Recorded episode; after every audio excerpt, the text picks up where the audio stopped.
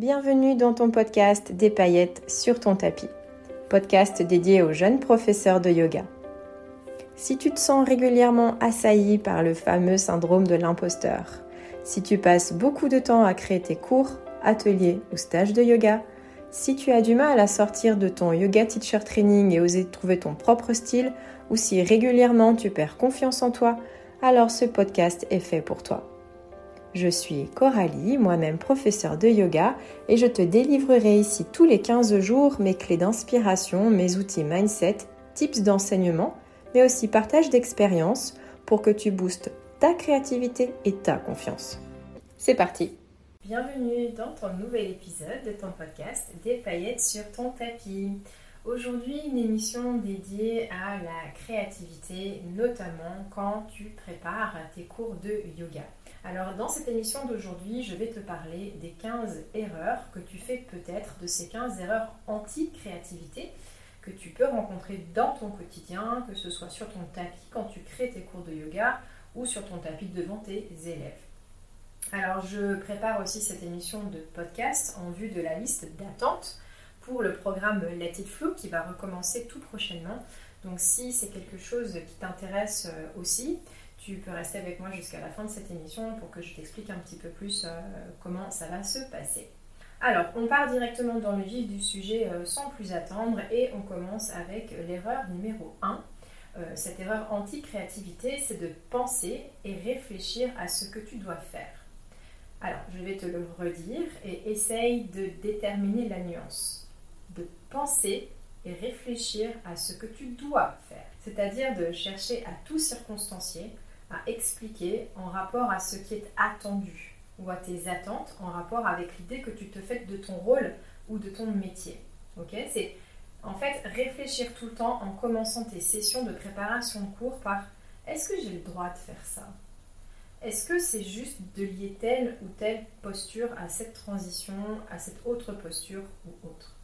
Donc, si tu te reconnais dans cette erreur qui vient clairement brimer ta part créative, hein, rassure-toi, je te le dis, je te l'ai déjà dit d'ailleurs dans d'autres émissions ici, tu as le droit de tout faire, de tout inventer, de pimenter, de modifier, de rallonger ou de raccourcir, dès lors que c'est cohérent et sécuritaire. Alors c'est quoi la cohérence? Eh bien c'est ce lien entre l'intitulé de ton cours, ton style de yoga, le thème ou l'intention que tu places et que tu décides de faire au final sur ton tapis avec tes élèves. Alors, la prochaine fois que tu te mets en mode préparation de cours, pense à ce que tu aimes enseigner et comment tu veux l'enseigner et offre-toi la possibilité de moins réfléchir à ce qui est attendu ou à ce que tu crois que l'on attend de toi. Ensuite, une deuxième erreur, c'est de paniquer à l'idée des possibilités infinies par rapport à ces centaines de poses et de variations qui existent dans le catalogue du parfait petit yogi. Alors, c'est clair, on n'a qu'un certain nombre de minutes dans un cours, mais nous tous, nous toutes, on a plusieurs cours par semaine, très probablement, et ce qui est sûr, c'est qu'il y a 52 semaines dans l'année. Donc tu as le temps tu as le temps soit d'établir un plan d'action structuré pour être sûr que tu couvres tout ce que tu as prévu de couvrir euh, dans le mois, par exemple. Et bien sûr, même si tu mets ce cadre, tu peux tout à fait être créatif, créatif à l'intérieur de ce cadre. Soit tu fais confiance à ce temps que tu as. Et petit pas par petit pas. Tu n'as pas besoin de tout raconter sur la posture du guerrier 2 quand tu débutes à enseigner la première fois que tu expliques les fondations du guerrier 2. Je te rappelle que d'avant d'atteindre le sommet de l'Everest, il y a des phases d'adaptation dans différents camps de base. Et pour ton yoga, c'est pareil. Cela te prendra des mois ou des années pour t'adapter et dompter tes envies et tes peurs. Mais de voir la montagne en fait de possibilités que tu as devant toi en te disant oulala, là là, je ne connais pas tout ça, euh, je ne connais pas cette posture, je ne sais même pas la faire, je ne connais pas de transition entre cette posture et cette posture. Tout ça en fait ce sont des freins mentaux à la préparation de tes cours. Et ce frein, en fait, il t'empêche d'être créatif parce que tu te répètes en fontage même sans t'en rendre compte que tu ne connais pas assez de choses. Alors je te rassure, hein, si tu es là, c'est que tu es légitime, c'est que tu as suffisamment déjà de créativité en toi, suffisamment d'idées grâce à ton Yoga Teacher Training. Donc c'est ok, tu respires un grand coup et tu euh, évites de paniquer à l'idée de tout ce qui est possible de faire versus ce que tu connais pour l'instant. L'erreur numéro 3, c'est d'oublier l'importance des transitions pendant ta préparation ou pendant tes cours si tu improvises. Je m'explique. Ta créativité aussi, elle peut passer tout simplement par ta façon de lier entre elles des postures que tu fais de manière régulière, voire automatique. Car en fait, pour l'instant, c'est peut-être euh, rassurant pour toi hein, déjà, mais aussi pour tes élèves. Toutefois, est-ce que tu as déjà vraiment pris le temps d'observer et de prendre en compte l'importance de ces interpostures? Ces interpostures, c'est comme des demi-postures qui n'ont pas vraiment de nom parce qu'elles n'ont pas été codifiées. On ne les voit pas dans un manuel de yoga, on ne les apprend pas en yoga teacher training. C'est des demi-formes un petit peu qui sortent de ta tête et surtout de ton corps quand tu viens créer ton cours de yoga sur ton tapis. Donc ça, j'ai envie de te dire, laisse-leur de la place dans ta préparation. Le mouvement, il a ça de beau qu'il ne se définit pas forcément et souvent d'ailleurs. On ne peut pas vraiment définir le mouvement on peut le définir de, manière anatomique, mais c'est ton corps et c'est le corps de tes élèves après qui va l'expérimenter surtout. Donc si tu prenais en fait ces moments-là en photo, ces transitions, c'est clair que ce serait loin d'être Instagrammable et pourtant ta créativité, elle passe par ces instants interpostures, ces moments un peu flottants comme ça, euh, au cours desquels et grâce auxquels tu peux expliquer à tes élèves les changements d'appui ou le déplacement du centre de gravité par exemple. Donc cette erreur numéro 3, qui est d'oublier l'importance des transitions, elle me semble assez fondamentale parce qu'on a tendance au départ à passer de posture en posture un peu comme en mode robot hein, euh, pour vraiment euh, rentrer dans ce séquencing qu'on a vu en Yoga Teacher Training. Mais du coup, bah, on sort un petit peu de sa capacité créative en négligeant ces espaces interpostures. L'erreur numéro 4 euh, dont je voulais te parler, elle est liée à la numéro 3, donc c'est un point tout naturel ici, c'est de rester toujours dans les mêmes mouvements par automatisme parce que, entre guillemets, c'est comme ça. Ou parce que c'est comme ça qu'on me l'a appris en yoga teacher training. Donc une de mes clés ici pour gagner en créativité de ce point de vue-là, c'est d'utiliser un de mes outils favoris qui peut se résumer par ces quelques mots. Il se passe quoi si? Il se passe quoi par exemple si je recule le pied? Le pied droit, alors que d'habitude je l'avance à ce moment-là de ma, séance. Ou si je tourne un peu sur ma droite, alors que d'habitude je descends vers la gauche. C'est explorer des chemins très simples pour deux ou trois postures pour commencer, que tu sais revenir dans tes cours de manière régulière et presque automatique. Hein. Et ça, ça viendra t'ouvrir de nombreuses autres possibilités de création sans avoir à éplucher tous tes manuels de yoga. Donc toujours en partant de toi. Hein, de rester dans les mêmes mouvements par automatisme, c'est aussi une erreur anti-créativité que tu peux gommer très facilement et très rapidement. Ensuite, l'erreur numéro 5 que tu fais peut-être et qui enlise ta créativité, c'est de ne pas faire taire la petite voix du jugement en toi. Et là, tu vois très bien de quoi je parle, n'est-ce pas? Hein, Réfléchir, se comparer et surtout vérifier si ce que tu as préparé a déjà été fait par les autres ça, c'est non seulement chronophage et c'est stérile, mais surtout, ça te coupe tes ailes. Ton hyper-réflexion, elle te mènera très, très certainement au jugement. Et si elle ne t'amène pas au jugement, en tout cas, elle t'amènera au questionnement dont je t'ai parlé, donc dès l'erreur numéro 1.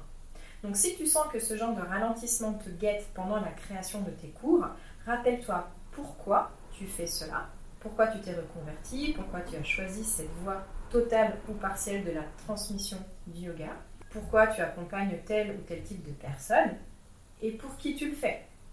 Pour toi déjà, mais aussi pour ton public qui t'a choisi. Hein, je te rappelle que c'est quand même les élèves qui choisissent leur prof, rarement l'inverse. Donc, si tu ressens que ce genre de jugement t'assaille souvent, c'est certainement parce que tu n'es pas encore aligné ou tu t'es désaligné à ton grand pourquoi. Donc là-dessus, hein, je te rappelle, euh, rapide parenthèse, que tu peux télécharger mon e-book spécialement conçu pour t'aider à clarifier ce pourquoi j'enseigne en fait. Et donc du coup là, je te relaisse euh, le lien de téléchargement dans les notes de cet épisode. Du coup, je passe à l'erreur numéro 6. L'erreur numéro 6, pour moi aussi, elle est fondamentale et elle est rectifiable, je dirais, assez rapidement.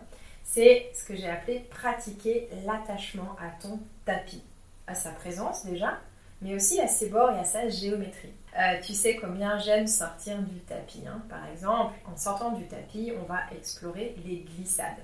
Donc dans une séance d'air, par exemple, ça aurait complètement du sens de coller au sol tout le temps, même dans les transitions, via un contact, même glisser au sol. Maintenant, admettons que ton tapis est ton meilleur ami et que jamais au grand jamais tu ne pratiques sans lui, ce que je comprends, c'est ok. Est-ce que tu as déjà essayé de laisser les mains dessus mais de sortir les pieds. Ou de garder les pieds dessus mais d'en sortir les mains.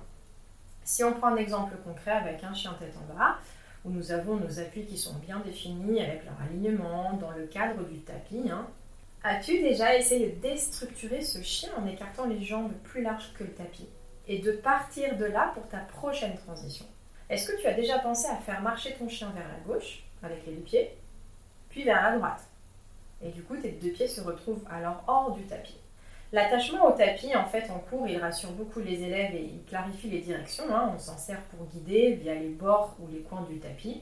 Et d'ailleurs, petite euh, suggestion ici aussi et euh, parenthèse, euh, tu peux aussi te servir de repères dans la salle. Par exemple, la sono au fond à gauche, la statue à droite. Toujours est-il que cet attachement à ton tapis, tu peux aussi essayer chez toi quand tu prépares tes cours de t'en détacher. Par exemple, tu peux imaginer que tu veux évoluer en cercle autour. Ce que je veux te dire là, c'est que même si tu ne te sers pas de ce qui ressort, de ce que tu vas explorer pour toi-même, tu te seras trouvé plus créative ou plus créatif, ça je te le garantis. Et encore une fois, tu n'es pas obligé de faire en cours ce que tu fais chez toi pour toi en mode exploratoire, mais ça va clairement t'ouvrir des portes. Tu vas voir que tu vas bouger différemment, tu vas trouver des transitions inédites, réfléchir différemment.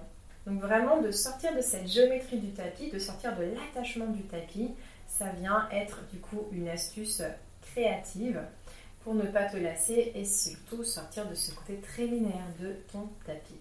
Je continue et on passe à l'erreur numéro 7, c'est de ne jamais te filmer ou noter euh, ce qui t'a semblé chouette, agréable, fluide, nouveau, intéressant ou différent tout de suite après que tu l'aies pratiqué.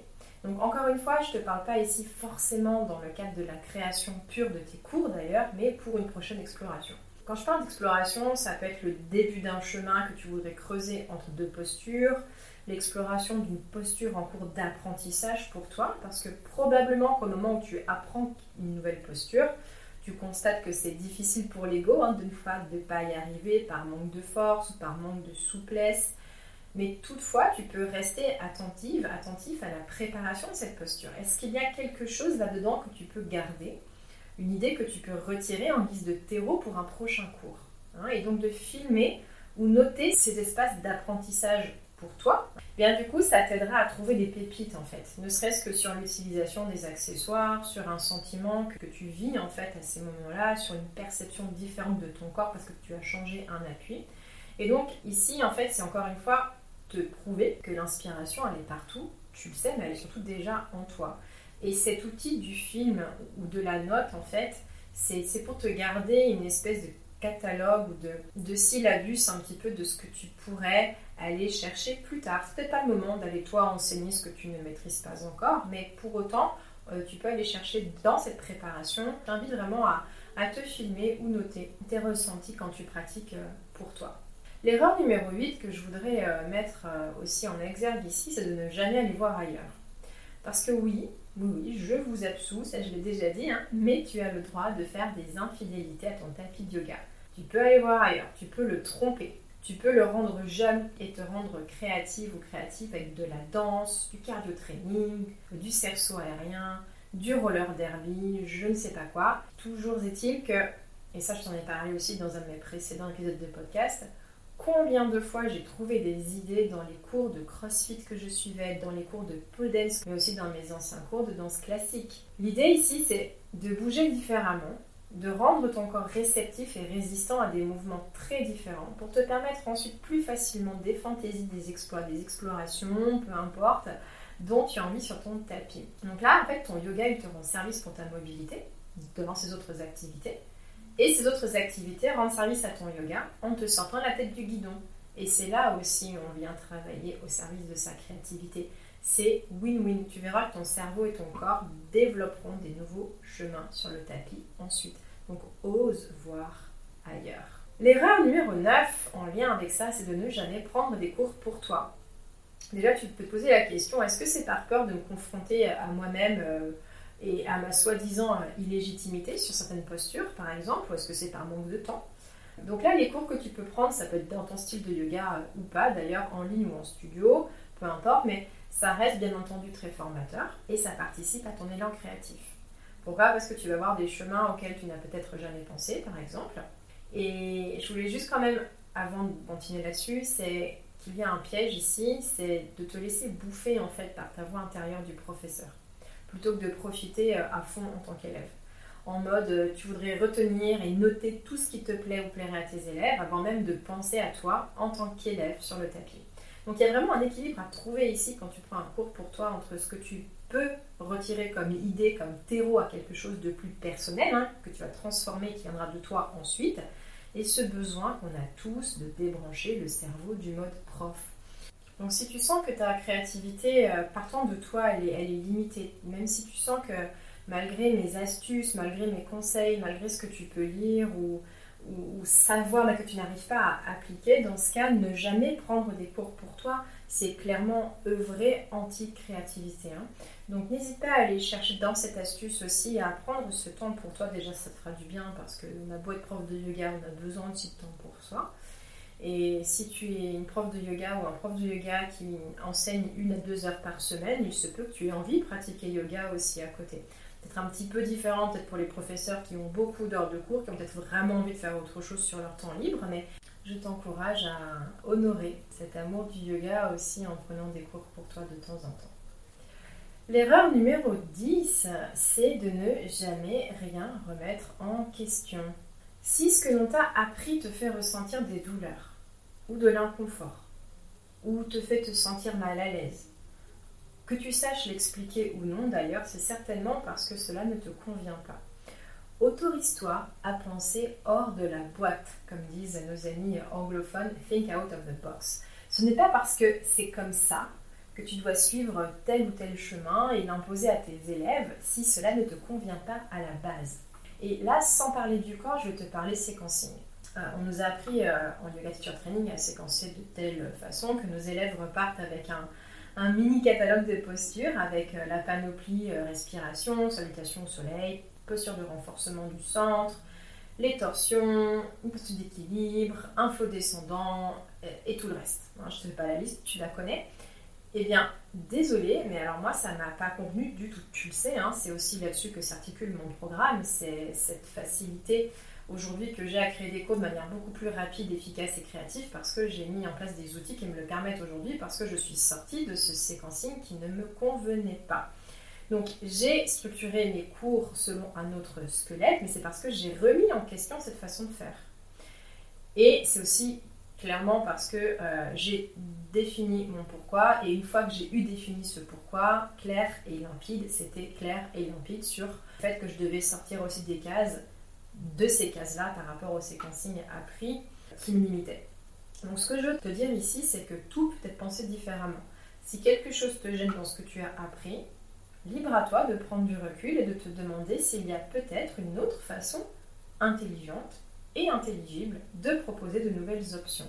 Et ta créativité, je t'assure, elle est juste derrière dans les starting blocks. L'erreur numéro 11, c'est d'oublier de jouer. Et oui, le yoga, ça peut être fun. Ta capacité créative aussi, elle réside dans ta capacité à jouer, à t'amuser des transitions, des mouvements de bras, des directions et aussi des mots. Jouer avec les mots, c'est autoriser en fait et autoriser ton cerveau à créer de nouveaux liens, à faire des ponts entre une posture et un chakra, avec une posture et un élément, un chakra et une saison astrologique, par exemple, euh, une respiration et une saison astrologique. Tout est possible c'est comme un puzzle. Tu as plein de pièces et au départ, ça te semble impossible, un vrai casse-tête. Et puis avec cette pratique, en fait, et l'habitude du puzzle, tu rends ton cerveau euh, malléable. Et tu trouves des façons de créer des accords entre ce qui te semblait, à la base, peut-être tiré par les cheveux. Donc, joue sur ton tapis, joue sur ton carnet, etc. Moi, ça me fait toujours sourire parce qu'on dit même pour les professionnels qui jouent au tennis ou qui jouent au football, et pourquoi on ne jouerait pas au yoga, nous Hein? Donc voilà, on essaye peut-être dans ce mood. Ça a le droit d'être fun. J'ai le droit d'explorer et de m'amuser avec tous les éléments de mon cours de yoga. Les postures, les mots, euh, la géométrie de mon tapis, la scénographie de ma salle. J'ai le droit de jouer avec tout. L'erreur numéro 11, c'est d'avoir peur. Peur de te faire mal ou peur de faire mal. Et ça, c'est aussi clairement une erreur anti-créativité. Je te rappelle ici, c'est que ton corps et celui de tes élèves, ben, ils sont forts, ils sont résilients, ils sont adaptables et intelligents. Mais si tu restes dans ce schéma de manière perpétuelle, c'est clair que tu n'essaieras jamais rien de nouveau et donc tu ne créeras pas de nouveaux chemins neuronaux. Tu resteras dans tes habitudes et le risque est de te lasser. Sachant qu'au même titre d'ailleurs que les accidents arrivent sur des trajets connus et habituels, tu as autant de risques de te blesser sur des mouvements que tu connais par cœur. Pourquoi? Parce qu'en fait, tu passes en pilote automatique et ta vigilance, elle est basse. Franchement, moi en pole dance, j'ai vu beaucoup beaucoup de blessures sur des mouvements euh, que les filles, entre guillemets, connaissaient par cœur. Donc la prochaine fois que tu entends dire je testerai bien ça, mais j'ai peur de me faire mal, demande-toi si vraiment il y a un risque de blessure. Alors évidemment, si c'est du base jump, euh, évidemment, on en reparle. Mais si c'est d'essayer une nouvelle posture sur les mains alors que tu n'as jamais essayé, c'est quoi vraiment le risque? Et ensuite, la peur de faire mal à tes élèves. Alors moi, je l'ai vécu par manque de confiance en moi.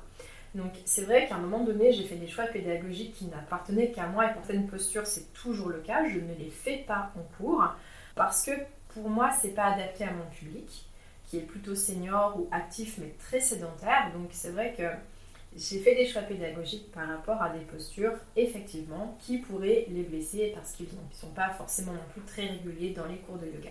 C'est une erreur de ma part, prône que les corps sont intelligents et résilients, mais pour autant il y a des choses que je ne me sens pas de faire. Mais il n'en reste pas moins que penser cela à répétition, c'est clairement une façon de se limiter dans sa créativité. Mon choix du coup pédagogique pour contrer et contourner un petit peu cela, c'est d'évoluer ce que j'appelle horizontalement et pas verticalement. Et ça aussi, ça vient de mon enseignement à la police et je l'ai pris dans mes cours de yoga. Dans mes cours de pôle, pendant des années, euh, j'habite en Haute-Savoie et j'ai eu beaucoup beaucoup d'élèves qui revenaient après des, accidents de ski par exemple, donc après une longue rééducation, cheville, genoux, etc. J'ai eu beaucoup de mamans qui revenaient après des grossesses, euh, des chirurgies mammaires aussi, etc. Donc au bout d'un moment, les emmener vers des postures de plus en plus complexes, ben, c'était compliqué pour leur corps. Et c'est ça que j'appelle évoluer verticalement. C'est comme monter dans la hiérarchie de la difficulté des positions.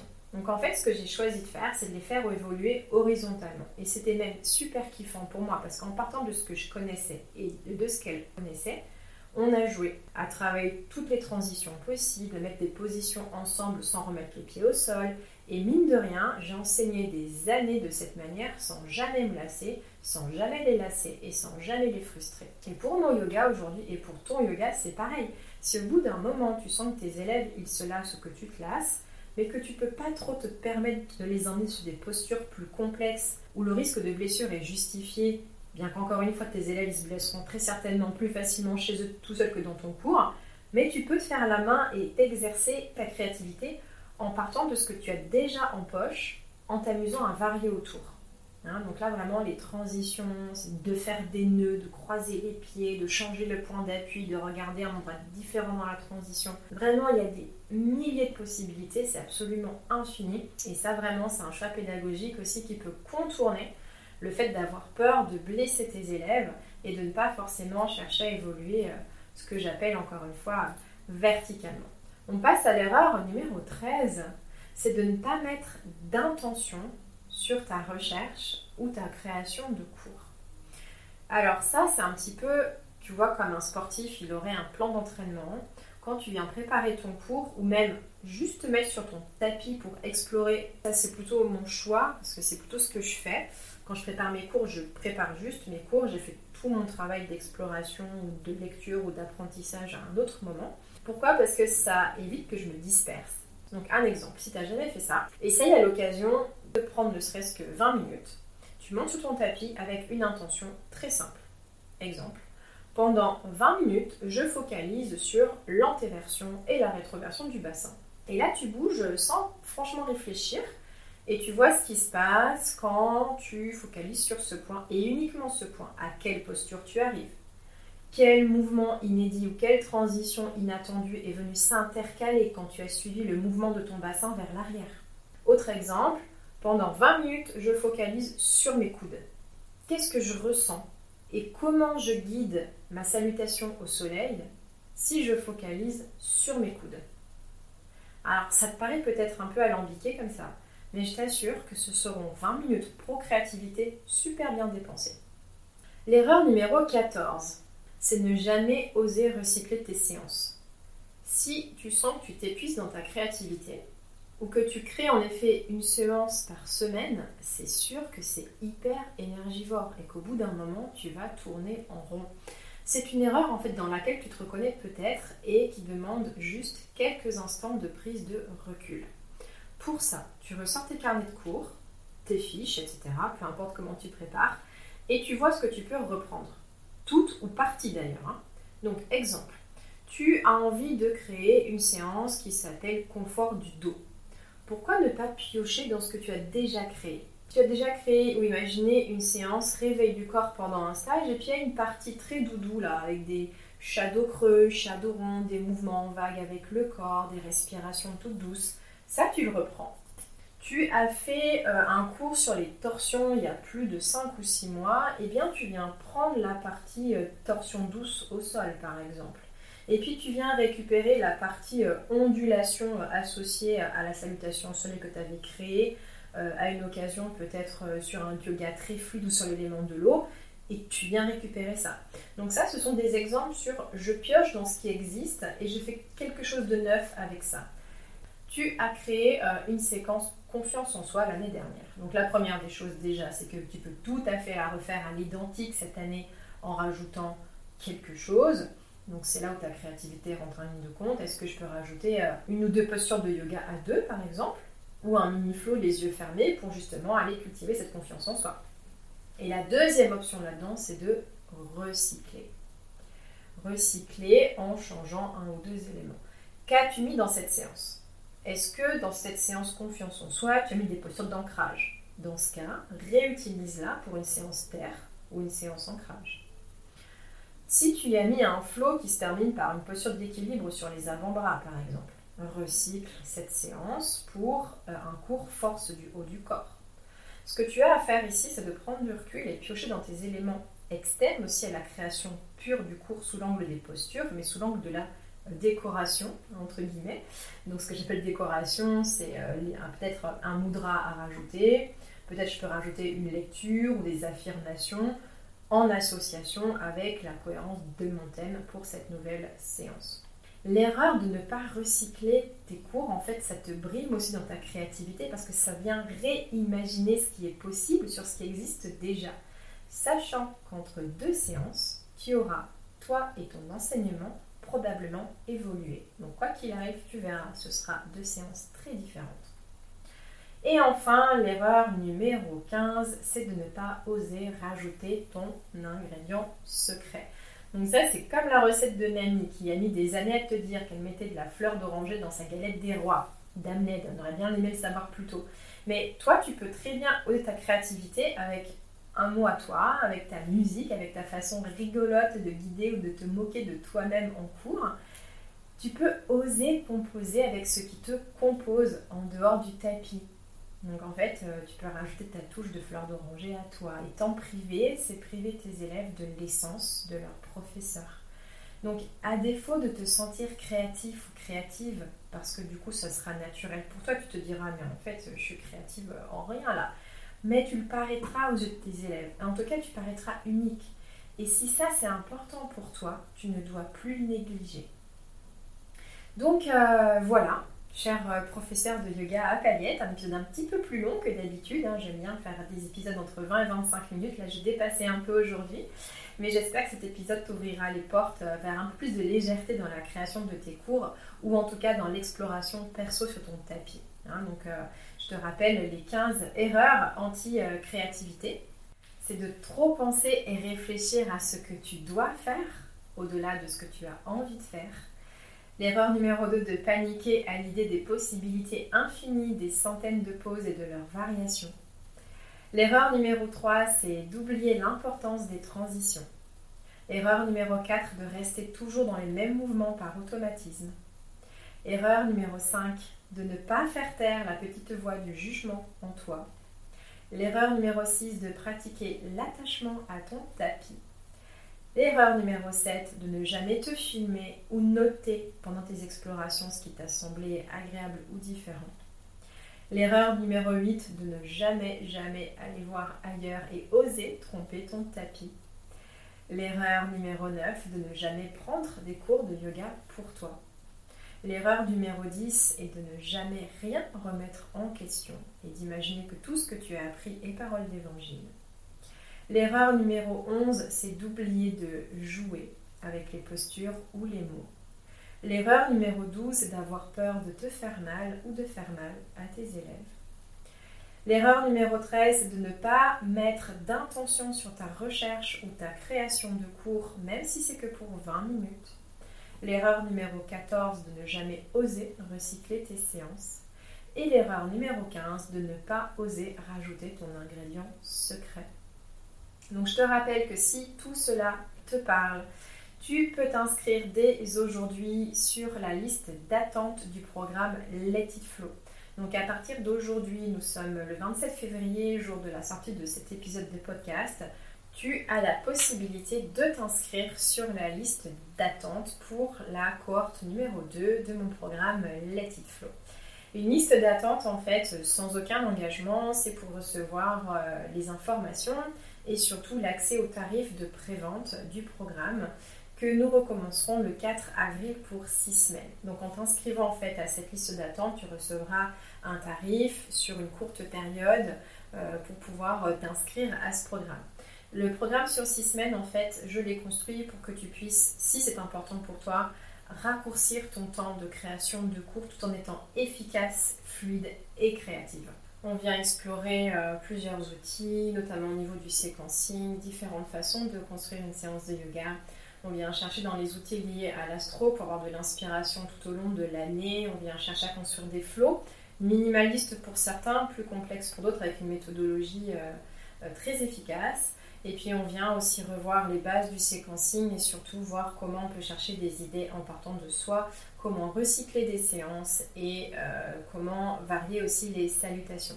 Parce que moi, typiquement, je me suis sentie très frustrée au bout de plusieurs mois avec ma seule salutation au soleil. Donc je t'emmène dans ce programme aussi euh, avec euh, plusieurs salutations pour que tu puisses varier tes échauffements en fonction du thème du cours que tu veux aborder. Tout ça, si ça t'intéresse, on se retrouve en liste d'attente. Le lien est dans les notes de cet épisode. Et comme d'habitude, ben, je te remercie beaucoup, beaucoup pour ton écoute et euh, je te dis euh, à dans 15 jours. À bientôt, bye bye. Et voilà, c'est terminé pour cet épisode. Je te retrouve très bientôt pour une nouvelle édition pleine de conseils, astuces, idées ou outils pour continuer à mettre des paillettes sur ton tapis. En attendant, tu peux me laisser un commentaire ou une note pour m'encourager, mais aussi pour faire connaître ce podcast et qu'il soit utile à d'autres jeunes professeurs de yoga comme toi. Tu peux aussi me retrouver sur Instagram sur le compte outils underscore yogi et je te dis à très bientôt. Merci pour ton écoute.